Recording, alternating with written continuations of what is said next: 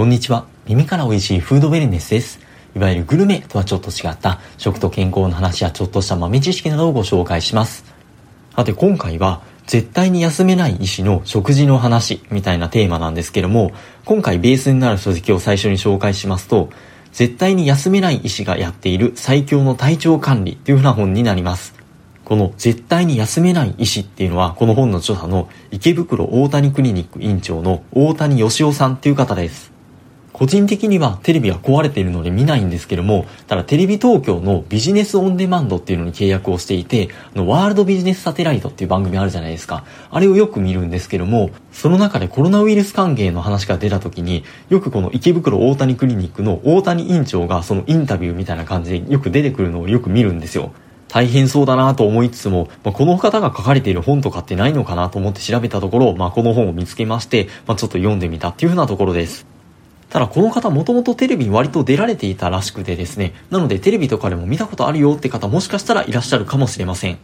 この本では池袋のど真ん中にあるクリニックで、まあ、全国屈指の患者数らしいんですけどもそこの院長を務めている大谷さんがご自身がされている単調管理の方法っていうのを、まあ、食事に限らずま紹介をされていましてただ単にしかも自分がやっているってだけではなくて、まあ、この方結構論文マニアの方らしいんですけどもそのエビデンスベースでかつそれをまあご自身も実践されて、ま、効果を実感しているってものをこの本の中で紹介しているってものになっています。しかもこの池袋大谷クリニックっていうのは呼吸器内科の専門クリニックらしいんですよ。なので非常にタイムリーだなと思ったんですけども、ただこの本の初版発行が2019年の12月9日になっているので、その新型コロナが流行り出すよりも前、ちょっと前に出た本なんですよね。ただでもその呼吸器内科の専門なので、風邪とかウイルスとかの対策の話が載っていまして、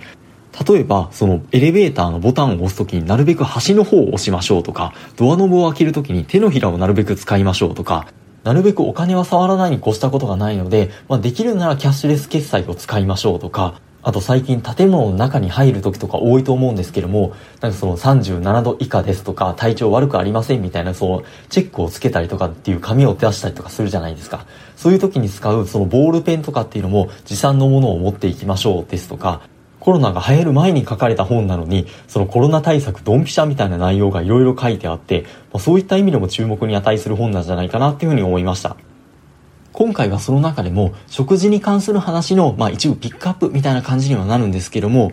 まあ、よくめちゃくちゃ忙しい時は大丈夫なのに、忙しさのピークが、まあ、落ち着いて、ほっと一息ついたタイミングで、まあ、風邪とかをひいて体調を崩したりとかっていうことって結構多いんじゃないかなっていうふうに思うんですけども、それは忙しすぎて睡眠不足が続いていたからっていうのもあるかもしれないんですけども、やっぱり忙しい時ほど、例えばそのコンビニのパンとかおにぎりだけをかじりついて済ましてしまうとか、食事がおろそかになるっていうとこは少なからずあると思うんですよ。そういった食事でカロリーはなんとか足りていても体に必要な栄養っていうのがどうしても偏ったり不足をしていることで免疫力が十分ではなかったことによってその風邪とかをひいたりする要因になるんじゃないかっていうふうにこの本では話されています。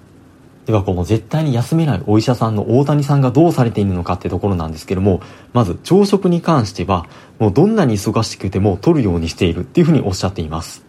もちろん朝食取る取らないっていうのは人によって合う合わないがあるので、まあ人によりけりだとは思うんですけども、この本の中では、まあ、日本人の40歳から79歳の男女8万人以上を対象にした、まあ、追跡研究で、まあ、20年近く追跡したらしいんですけども、それによると朝食を食べなかった人っていうのが食べている人と比べて死亡リスクが1.3倍高くて、循環器疾患などの死亡リスクも特に高く出ていたっていう結果だったらしくて、もうこういった研究結果を踏まえて、どんなに忙しくても朝ごはん食べるようにしているとのことなんですけれども、とは言っても朝は時間がないのが常なので、まあ、手軽に食べられるように、そのヨーグルトに、まあ、リンゴとかバナナとか、あとはエゴマ油とか蜂蜜とかを混ぜたものを、まあ、定番メニューとして食べているっていうふうに紹介されています。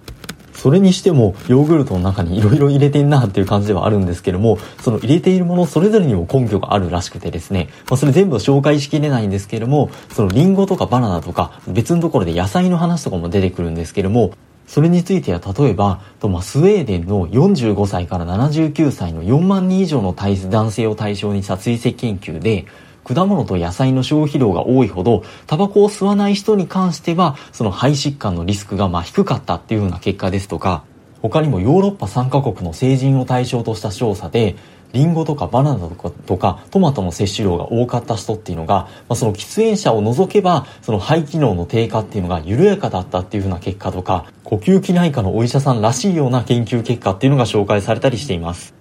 その中でもリンゴに関してはテレビ番組の企画で青森のリンゴ農家さんを訪れた時の話っていうのが載っていまして1日に1個はリンゴを食べているっていうリンゴ農家の方々の肺年齢を測定したところ、平均して実年齢マイナス15歳っていう肺年齢の結果が出たっていうところで、その呼吸器内科の専門のお医者さんとしても大変衝撃を受けたそうなんですけども、まあ、どうやらこのリンゴの皮に含まれているポリフェノールっていうのが特に大きな要因になってるんじゃないかっていうところで、この大谷医師も、まあ、毎朝皮付きのリンゴを食べるようになっているとのことでした。ことわざでも、リンゴが赤くなると医者が青くなるですとか、まあ、リンゴは医者いらずとかって言われたりもするんですけども、それを医者自身が紹介するのもなんですが、今後も積極的に沿っていきたい果物です、とのことです。他にもバナナについても言及をされていらっしゃるんですけども、まあ、このこのチャンネルでも以前の放送回で野菜とか果物とうつとの関係みたいな話が出た時に特にうつの抑制効果が強く出たのが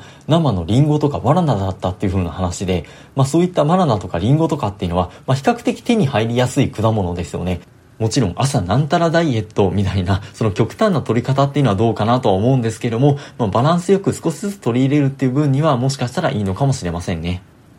あとはちょっと面白いなと思ったのは、酒は百薬の長って言いますよね。まあ、そのお酒と風との関係の研究みたいな話が載っていまして、これはお酒がどうっていう意味ではなくて余談ベースなんですけども、例えば1993年にイギリスで390名の健康な被験者のその鼻腔、鼻にその風邪のウイルスを投与したっていう研究があるらしいんですが、それではタバコを吸わなかった人のうちお酒を読む飲む人の方が風邪の発症率が低かったっていうふうな結果が出たらしくて他にもその後のスペインの大学の教職員4000名以上を対象にした研究で、そのお酒を全く飲まない人と比べて、ワインを週14杯以上飲む人の発症リスクが、その60%程度だった、40%ぐらい低かったっていうふうな結果もあるんだそうです。でもこれらはヨーロッパの人を対象にした研究で、多分先ほどのスペインの研究はワインの飲む量でまあ優位な結果が出たとのことだったので、じゃあそのワインの飲む量がメインではない日本人だったらどうなのってところなんですが、これはと2012年に出た研究で899名の日本人男性を対象にその風邪とお酒の量との関係を調べた研究なんですけどもなんとこの結果でも一番風邪をひきぬかったのは毎日お酒を飲む人だったらしくて、まあ、その次に週4回から6回お酒を飲む人。でその次に週3回以下の人っていう風な感じでお酒を飲まない人に比べてお酒を飲む人の方が風邪をひきにくかったっていう風な結果になっています。ただこれはお酒の量ではなくてあくまでお酒を飲む頻度の話らしくてですね。1日あたりのお酒の飲む量っていうのは本当にほどほどにと言いますか、たしなむ程度の量だったってことなので、念のため補足をさせていただきます。1個前に出てきたスペインの研究では赤ワインのポリフェノールが効果だったんじゃないかっていうふうな考察だったらしいんですけどもこの日本の研究では飲んでいたのはビールとか焼酎がほとんどだったらしいんですよなのでこれではお酒による体温の上昇とストレスの軽減が功を奏したんじゃないかっていうふうな考察がされていましてというのも、最もメジャーな風邪のウイルスのライノウイルスっていうものが、まあ、主に鼻から感染するらしいんですけども、お酒を飲むことで血行が良くなって鼻の温度が上がることで、このウイルスが増殖しづらい温度になるんじゃないかっていうふうに考えられてるそうで、それプラス、ほどほどのお酒のストレスの軽減の効果っていうのがプラスに働いたんじゃないかっていうふうに考察がされています。ただこれはほどほどの量の話なので、お酒の飲みすぎっていうのは、まあ、癌の話も前あったんですけども、その重大な病気のリスクとか死亡リスクを上げますよっていう研究結果もありますし、たまに冗談で、まあ、お酒を飲んで中からアルコール消毒とかって言ってる人もいるんですけども、風邪予防のためにがんお酒を飲みましょうっていう話では全くなくてですね。で、もちろんもともとお酒を飲まない人が風邪予防のためにあえて無理に飲むとかっていうことは全く推奨はされません。特にコロナ禍で自宅でお酒を飲む量が増加傾向にあるみたいな話も聞きますので、ほどほどにお酒を楽しみながら、まあ、ストレスを溜めすぎずに、まあ、このコロナ禍を乗り越えていきましょうみたいな余談みたいな話で今回は締めくくらせていただきます。ということで、このチャンネルよろしければ引き続きフォローですとか、良かった放送回、いいねなどをしていただけますと大変助かります。引き続き素敵なフードレンスライフをお過ごしください。本日もありがとうございました。